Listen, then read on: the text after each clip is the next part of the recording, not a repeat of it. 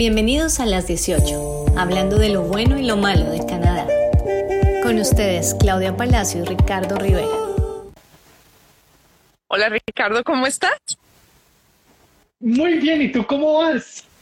Muy bien, afortunadamente. Hi Jacob, how are you? Jacob. Hey, how are you?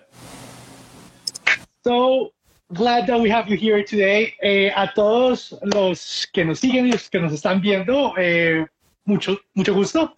El episodio de hoy va a ser un poco eh, diferente a lo que estamos acostumbrados. Eh, hoy tenemos un eh, invitado especial, Jacob.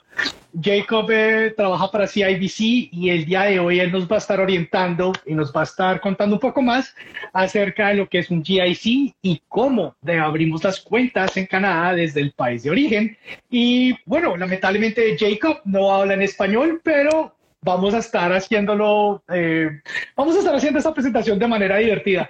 Jacob, what I was just telling uh, the people that follow us and the people that are going to be watching the episode today is that, well, basically we, we have you today in our show and you're going to be telling us more about what a GIC is, what it entails, and what's the process for someone in Latin America uh, to open an account in Canada, uh, being able to transfer to Canadian funds before they arrive in, uh, in country. And I am assuming that uh, between Claudia and I, we're just going to be bombarding you with questions, and either one of us, it's going to be translating what you want to communicate. Bueno, para todos los que eh, no hablan inglés, Ricardo básicamente le estaba explicando a Jacob eh, cómo va a ser la dinámica de hoy. Vamos a estar bombardeando a Jacob con preguntas y uno de los dos va a estar traduciendo. Ahora sí, how are you, Jacob? I'm good. How are you? Very well, thank you, and thank you very much for joining us today here. So, I don't know, Ricardo, maybe you are the one who's going to start with the questions? Okay, absolutely. Jacob, uh, so uh, recently in Latin America, uh, SDS, which is the Student Direct Stream, was uh, approved by to some countries. And one of the prerequisites that you must comply in order to be eligible to participate on the SDS is uh, opening a GIC in Canada. What's a GIC? So GIC is the guaranteed investment certificate that you get, um, and what it is is it's basically a locked account where your funds will be stored. Uh, part of the government regulations to get that study permit, uh, just to show you can provide proof of funding for when you're living in Canada. And in this GIC, basically what will happen is there'll be a certain amount saved in the GIC, so that'll be $8,000. And then you will gain interest on this. And then every 30 days, you would end up receiving a $730 payment into your deposit account. Okay, right. si entendí bien, eh, no entendí los números. Jacob, you said 18,000 or 20,000. How much is it? So $8,000 is put into the GIC, and you can end up sending $10,000, $20,000, and the rest will just go into your spending account. Ok, lo que nos estaba diciendo Jacob es que el, eh, el, el GIC o el certificado de depósito a término es este dinero que se va a poner en, digamos, una cuenta que va a controlar el banco. Ocho mil dólares van a estar guardados, quietos en la cuenta. Todo lo demás que se ponga allí está disponible para la persona y van a recibir intereses sobre esto. Jacob, one of the questions that we get, oh, eh, Claudia, no, no, go ahead, Ricardo, go ahead, please. Well, one of the questions that we uh, tend to be asked a lot um, is, does the GAC accumulate interest? Do am I going to get interest on that money? Yeah, so you actually are going to get interest on that money. So you basically are investing a bit of your money when you come to Canada as well. It's um, a good way to save. Oh, how much is that interest rate? Uh, it's roughly 0.5%. I can double check. Okay. It's not very high right now, um, just due to all the different market events going on in the world with COVID. Bueno, Ricardo, Ricardo, le estaba preguntando a Jacob si el dinero que se ponga en ese certificado de depósito a término se reciben intereses y la respuesta que nos da Jacob es que sí, que la tasa de interés es más o menos del 0.5% eh, debido justamente pues a que los mercados financieros están bastante bajos en este momento, pero reciben eh, un interés. Jacob, what is the benefit that a person receives opening a GIC uh, with the institution you work with, with CIBC and Simply Financial? Mm, besides the, the immigration part, can they open a regular spending account, maybe um, credit card, or maybe a loan for a car in the future? How does it work? Yeah, so when you open up one of these accounts, you get the GIC, but you also get a checking account that you just use for your day to day spending. So, with that, there's a debit card, you have access to fully online banking. And then, like you mentioned, you do have the ability to apply for a credit card. And with Simply in our international student banking offer, we can actually get pre approved credit limits up to $2,000 for these individuals applying. Vale, perfecto. Entonces, basado en la pregunta de Claudia, exacto, es lo que iba a hacer. En la pregunta de Claudia, entonces, era qué otros beneficios recibimos cuando abrimos una cuenta GIC. Entre esos, Jacob nos explica que podemos aplicar, que vamos a tener una cuenta de corriente sea, lo que se conoce como un checking account. Eh, vamos a poder aplicar una tarjeta de crédito también. Entonces es un paquete bastante completo. Jacob, I do have a question in regards to what, uh, before we follow up. Um, the SDS requires the international student to have a GIC for $10,000. And you mentioned at the beginning $8,000. So I see a discrepancy there of $2,000. Could you explain a little bit more in detail what is the adequate amount? Yeah, definitely. So it is ten thousand dollars is the minimum requirement, but it is eight thousand dollars that actually goes into the GIC. The remaining two thousand dollars you can get access to as soon as you arrive to Canada. It isn't actually locked away. So if I literally arrive, uh, yeah. one, one second, porque le tenemos que yeah, explicar yeah. a la gente. Espérame. No, dale, dale, dale, dale. Ricardo le estaba preguntando a Jacob, eh, él habló de ocho mil, pero el gobierno lo que pide son diez mil. Estaba preguntando dónde está la diferencia y por qué. Mm, y lo que nos explicaba Jacob es que 10 mil es el mínimo que pide el gobierno, 8 mil se van al certificado de depósito a término, pero los otros 2 mil uno tiene disponibilidad inmediata al momento de llegar a Canadá, que eso es importante saberlo porque no vamos a llegar en blanco. De todas maneras hay que comprar ese primer mercado que es bastante costoso y pues por eso tenemos esos 2 mil dólares ahí para poderlos usar cuando queramos. My, follow-up question was, so as soon as I land in Canada, I can literally go to any CIBC and tell them, hey, I have a GIC with you guys. This is the number of my GIC. This is the number of my account. Uh, from the 10,000 Canadian dollars that I have on my GIC, can I have $2,000 back? And I get my $2,000 back, correct? Yes. So with the Simply account, you there actually aren't any branches. So you would actually get shipped the debit and credit card directly to your Canadian address when you arrive. Okay. Bueno, eh, Ricardo le preguntaba a Jacob si uno tiene que ir al banco a decirles, yo abrí un, un certificado de depósito término con ustedes y aquí estoy, quiero eh, sacar mi dinero. Y lo que nos dice Jacob es que no, Simply eh, Financial es completamente virtual, o sea, no existen oficinas físicas a pesar de que hace parte del grupo de CIBC. Y las tarjetas de débito se las mandan por correo a sus casas y tienen acceso a todos los cajeros del país. Jacob, me, I'm sorry, I'm, I'm gonna move, um, to another topic that is important for many students that are not part of the um, student direct stream, either because they are not from Colombia or Peru, or maybe because they applied before. Mm, does simply has an option for students that are not part of the SDS. Can I open yeah. an account from back home? How does it work? Yeah, definitely. So it's the same application. You can just decide whether you want to go with the GIC route or you can just open under the deposit program, which is very similar in how you actually open the account. It's just an online application. And then basically you won't have the GIC and you'll have full access to all of the funds as soon as you arrive. Vale. Eh, le estaba preguntando, ¿traduces o traduzco? No, dale tú, dale tú, dale tú, porque estaba poniendo el link en pantalla de lo que Jacob estaba hablando en este momento. Vale, no, lo que le estaba preguntando Jacob es, para los estudiantes que no pueden hacer parte del, del S10 porque no son mexicanos, peruanos, costarricenses o de pronto porque eh, no tenían el, el, nivel de inglés o lo que fuera, que tienen que aplicar a través del programa regular, si se podían abrir también las cuentas bancarias desde país de origen para poder hacer esa transferencia de dinero cuando vamos a llegar mucho más sencilla. Y nos dice Jacob que sí, es un, un sistema exactamente igual. But Jacob, will they have access to the credit cards as well or only for the SDS? Yep. So for either program, they can apply for that credit card. Okay. Do they have uh, to deposit uh, the, the secure deposit, the two thousand dollars usually, or whatever is what the banks ask uh, at the beginning to start your your credit uh, life in Canada, or will it be something simpler? Um, so it, all it is is a click of a button. There isn't really any additional material you need to provide for the credit card. And mm-hmm. yes, it is a limit up to $2,000 just based off whatever your previous Canadian credit history is. If you don't have any Canadian credit history, then it would be up to $2,000, and that's still okay. You can definitely apply. Ok, perfecto. Entonces lo que habla Jacob es que básicamente para simplificar, porque yo había hablado con él anteriormente de hacer el live, si ustedes van al link que he fijado acá en el chat, el link que aparece en pantalla en este momento, ahí van a poder encontrar ya un poco más a fondo las instrucciones para aplicar. ¿Ok? Entonces, la parte esencial. Jacob, it just occurred to me the following, and, and, I, and I need you to follow with me uh, on that, on, on what I'm gonna, I'm gonna say right now. if a student is, say, for instance, in Colombia right now, uh, they want to start opening their account from Colombia, and the credit card is included as well, right? Can the student start building credit history from out of country with that credit card, or that credit card is just going to be given to the student once he lands in Canada?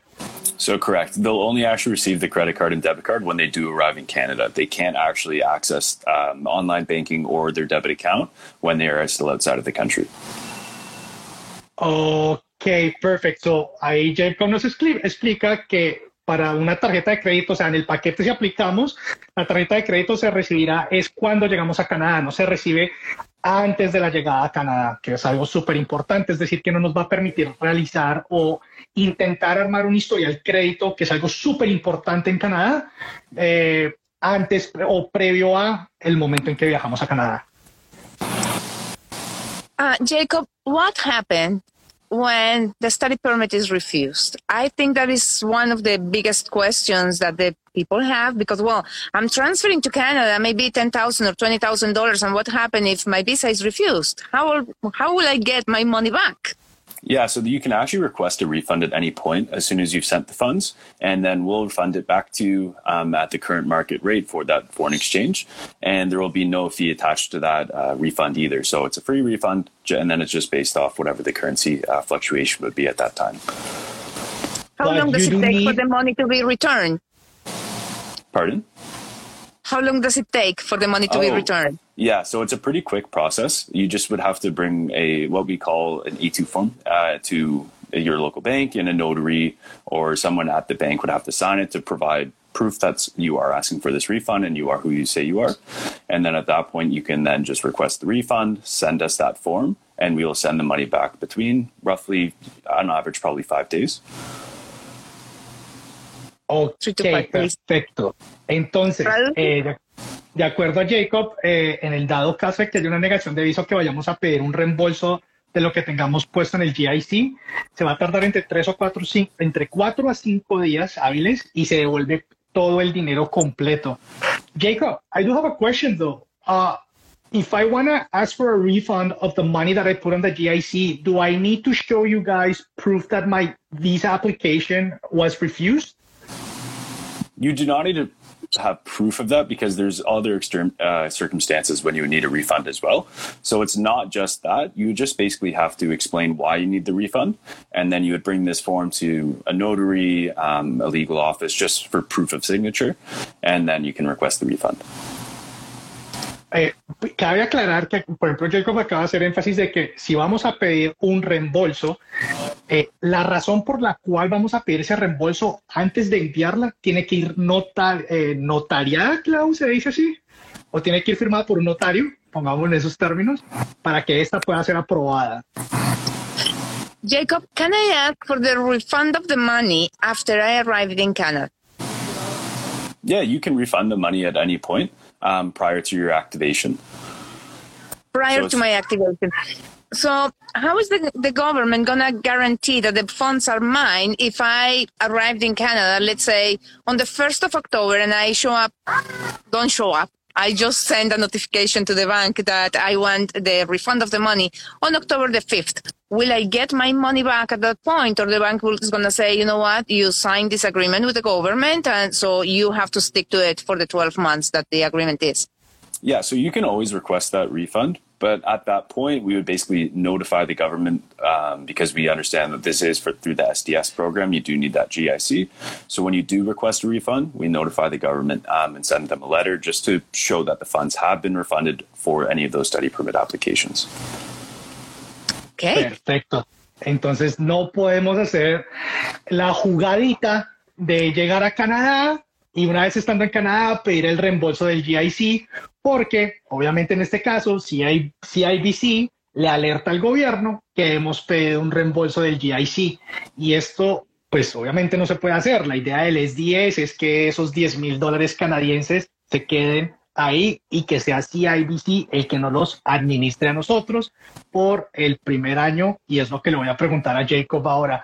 Jacob, uh, so I put my 10 grand or 10,000 Canadian dollars uh, um, on the GIC and the IBC will manage that money for the first year, correct? So for the first 12 months that I'm in Canada.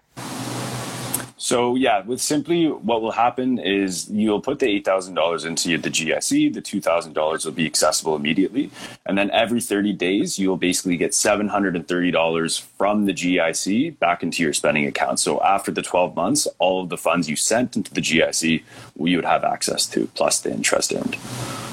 Oh, cool. Ok, entonces 730 se nos van devolviendo de manera mensual eh, a completar los 12 primeros meses y ahí el restante, cualquier dinero extra, se va para la cuenta de checking o cuenta corriente. Jacob, what is the maximum amount that I can transfer to a GIC in Canada?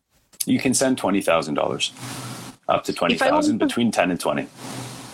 If I want to send more, let's say that I want to move to Canada 50,000, what can I do? So with on like a one-to-one basis, we can definitely work to make that possible. If you do wish to send more funds, we would just ask you to provide some reasoning on why you need the additional funds for your uh, stay in Canada. Bueno, Jacob nos estaba diciendo que el máximo eh, son 20 mil dólares para el GIC, pero que si uno necesita mandar más dinero, eh, ya, o sea, no es la parte regular, pero se puede trabajar en casos específicos siempre y cuando pues uno pueda justificar cuál es la razón para mandar más dinero y ellos pueden hacer algún tipo de acomodación para que esto sea posible. Jacob, and if people want to look for more information, you gave me a link, and I already posted the link. It's it's on the chat here on the on the IG live. If people want to find more information about the process, how to do it, uh, they just go to that link that we just provided them here on the on the chat. Yeah, exactly. So that link will provide all details on the program and then also some guides on how to actually apply. Perfect. And now the question of the million bucks. Is there anybody that they can speak with that speaks Spanish? Um, so with, our call center with Simply, it is actually uh, English and French. There is not a Spanish um, language functionality, unfortunately, at the moment. Ok, entonces eh, no hay forma de hablar con alguien en español para que nos dé instrucciones de cómo aplicar el GIC, pero asumo, o sea, una de las cosas hermosas que tiene Canadá es que es súper es, simple y es súper directo. O sea, la burocracia acá es, no es tanto como la es mínima. Entonces, van al link, siguen las instrucciones que están en el link, es como hacer un pago internacional. Muchos de ustedes ya han tenido que pagar aplicaciones a colleges públicos, han tenido que pagar aplicaciones o van a pagar aplicaciones, van a pagar el primer monto del primer año, del primer semestre y estoy 100% seguro que el proceso para hacer esto es igual o inclusive mucho más simple porque están lidiando con un banco reconocido de Canadá.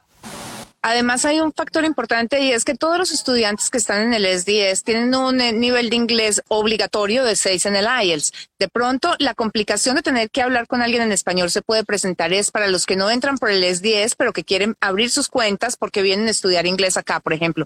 Y en ese caso, yo creo que eh, la persona con la que ustedes estén trabajando a nivel migratorio, si es que están trabajando con algún representante, puede guiarlos en este proceso, porque nosotros hemos estado todos en contacto con los bancos, todos trabajamos con alguno en particular Em, porque pues es más fácil lidiar con una sola institución que con varias, pero cualquiera de nosotros les podría dar una mano también. Las instrucciones, como dice Ricardo, son bastante sencillas no son muy problemáticas y no son cuestionarios eternamente largos. Es simplemente seguir las instrucciones que incluso tú puedes traducir esa pregunta que te están haciendo en Google Translate y te va a quedar muy fácil entender qué es lo que te está pidiendo la institución que envíes. Es bastante sencillo y el hecho de que sean bancos virtuales yo no sé qué tan acostumbrados estemos en Latinoamérica a manejar una institución financiera que no, no tiene una oficina, que diría uno, hmm, ¿y quién me garantiza que eso sí exista? Pues bueno, yo creo que esa es una muy buena pregunta para Jacob, porque para nosotros es extraño y en Latinoamérica hay varios países que han sufrido crisis bancarias grandes que se pueden preguntar y es confiable. Jacob, what I was saying is in Latin America, there are some countries that have gone through uh, very particular situations where the government has withdrawn the money from the civic people, the, the, the, the people. And uh, how do you say that in, in English, Ricardo, when they seize the money and um, el embargo? What's no, the translation of embargo? Basically. Like what exactly. they do is like what happened in Argentina in the early 2000s, where basically from one day to another, government goes out and says, right now, no one can touch their uh, checking or savings accounts. That's it until like they kind of like control the situation or whatever is going on. So in Latin America, um, having a bank that is a virtual bank could be an issue for us, a, a trust issue. What can you tell us about Simply and CIBC? Why can Latin Americans trust that the money is not going to disappear from one day to the other? Yeah, so with this account, it is fully recognized by the government in Canada as well. So your money is insured and simply is a subsidy of CIBC Bank, one of Canada's top five banks. Um, so it is very secure uh, and they go, it is insured as well. So you don't have to worry about that. You can be trusted that your money is safe. Entonces, como dice Jacob, podemos confiar en el banco. CIBC es uno de los bancos más reconocidos, está entre el top 5 de bancos en Canadá y Simply es un subsidiario de CIBC. Entonces, como decimos vulgarmente, la platica va a estar segura en todo momento, no se nos va a perder, no nos la van a refundir y no nos van a salir con un chorro de babas después en caso de que la queramos de vuelta o cuando lleguemos a Canadá. Ahí va a estar nuestra plática segura y tranquila. Los bancos canadienses, para los que nos están viendo, son altamente regulados. O sea, el gobierno tiene un altísimo poder de control sobre lo que pasa en las instituciones financieras. Canadá tiene una economía bastante sólida y nunca ha ocurrido nada con los bancos. Es, o sea, de verdad son instituciones en las que se puede confiar, eh, a pesar de que tienen sus, sus áreas virtuales. Mm, no hay ningún problema, pero pues yo quería que lo oyeran de, de boca de quien pertenece a la institución. I'm sorry, Jacob. I, I, know that that is not a question that, that you are asked very often, but for Latin Americans, well, it's, it's our our life. We have gone through that several times in our lifetime, which is not long enough for having suffered that twice, I think, in Latin America, right? Twice it happened. So that's why I ask you the question. Yes, your money is definitely safe. Uh, no need to worry about that. All right. Um, I'm trying to think of other uh, particular questions, Claudia, if you can help me here, uh, that we have received uh, recently about this whole GIC and how can I open my account from country? There is one, there is one um, question that is asked repeatedly, and it is when the students are very young. In my understanding, when I'm yeah. going to send the money for the GIC, the money has to come from my account, not from my husband or what about from my parents? Could it come from my parents' account? How is it handled when the students are young or the money is not their own, is from the accompanying spouse or uh, parents, for example? So it is similar with our program as well. The funds do have to come from someone within the same account holder's name. Um, the funds would come from someone's account that matches the account that they've made with Simply. So we generally d- don't accept from separate accounts unless there is proof of joint account ownership. Uh, so as long as the name is someone attached to the account, we generally can then accept it. What about with children with 18 years old? Because they they usually don't don't I don't the uh, co-signers in their parents' account. So how do they handle that part? Yeah, so honestly, we do. We see most of these accounts uh, have funds from their their. It would be sent from the sons or their daughters' accounts. Uh, we it is one of our requirements to be sent from the same account that is being received.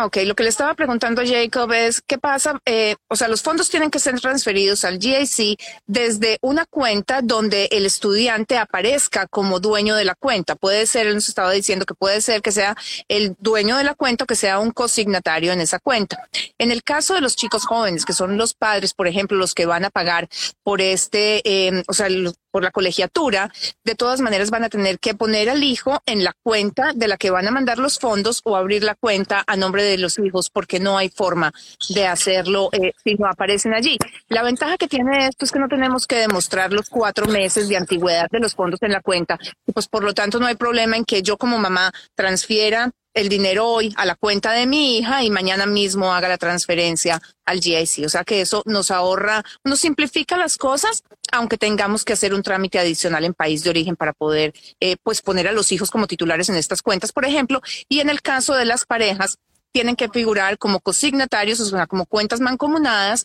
o hacer la transferencia de los fondos a la cuenta de la persona que viene a estudiar. Jacob, um, when I'm gonna open my account with uh, Simply, am I gonna be asked to upload any documents where I have to prove that I've been accepted by an education, uh, a higher education institution in Canada, or anything as such, or that's not gonna be asked? Nope. So the only requirements are that you upload a picture of your passport, you have a selfie, and then that when you do want to activate your account, you would just provide your study permit at that point. It would never have to be ah. provided ah. prior to that and there is okay. no uh, letter of acceptance required either. So, but that comes after when I'm going to activate my account, correct? Correct. So when we do require that study permit when you do arrive, uh, whenever you get it, and we ask you to provide it, and then we would send out the debit card once we have that and can prove your identity. Beauty. Bueno, eso es interesante porque Ricardo estaba preguntándole a Jacob eh, si necesito entregar una prueba de que voy a estudiar en Canadá, no sé, la carta de aceptación o algo. Jacob nos dice que no, que lo único que se necesita es una selfie y eh, la copia del pasaporte y que la cuenta se activa cuando llegamos aquí a Canadá, cuando entregamos el permiso de estudio. Eso básicamente, esa activación de la cuenta es lo que podríamos eh, garantizar que la persona que le está usando para sacar dinero de país de origen, básicamente viene a Canadá a estudiar. O sea, no es que cualquier persona pueda transferir fondos y después quedarse en país de origen. O sea, de todas maneras hay un control sobre el dinero que entra a Canadá a través de estas cuentas.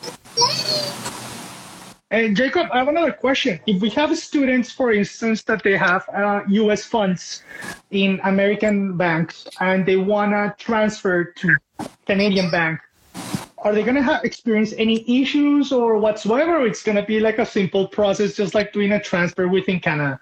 Yeah, so we accept Bankwire right now. That is the currently the only payment processing we have. And once we send out the and create the accounts, you'll get sent an instruction sheet on how to actually wire the funds to your Canadian bank account.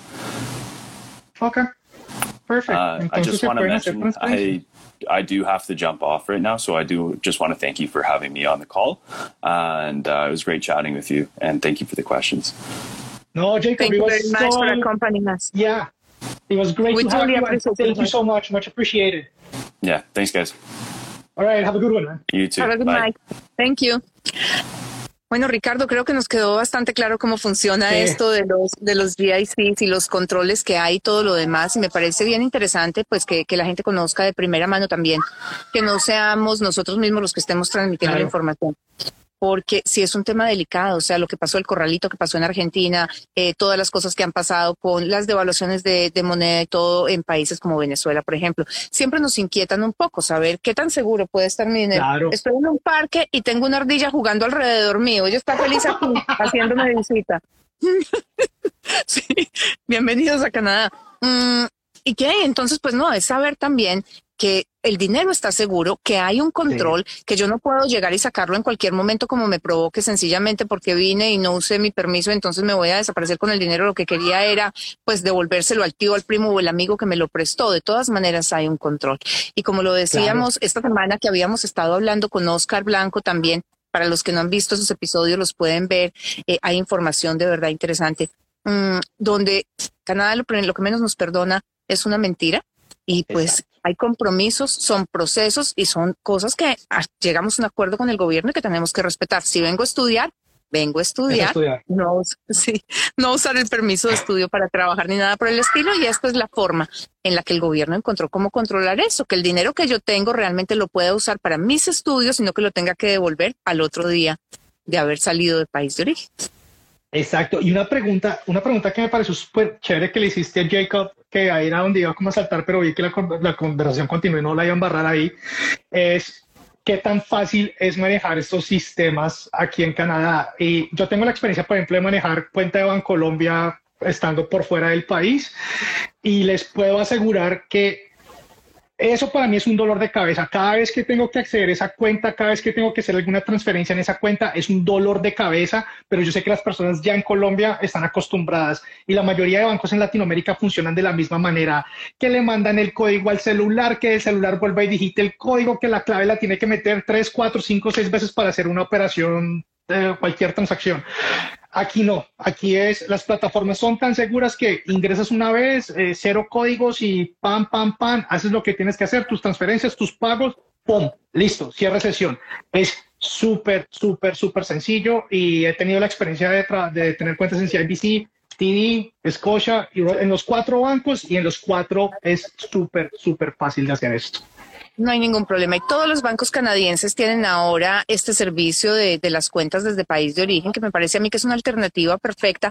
Además, porque hay algo en lo que no alcanzamos a hacer mucho énfasis con, con Jacob, pero la historia de crédito en Canadá es tan importante como la licencia de conducción. O sea, yo creo que son las dos cosas más importantes que tiene una persona que vive en Canadá la historia de crédito y la licencia de conducir.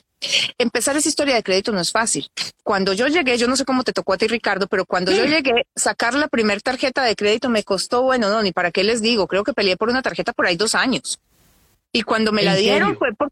Sí, eso fue una locura total, porque uno aplica y se la niegan. Entonces, si uno aplica y le niegan, es un punto negativo en el score de crédito. Entonces, te baja el score de crédito y no, no te dan, claro, no te dan tarjeta porque tienes un score de crédito bajito.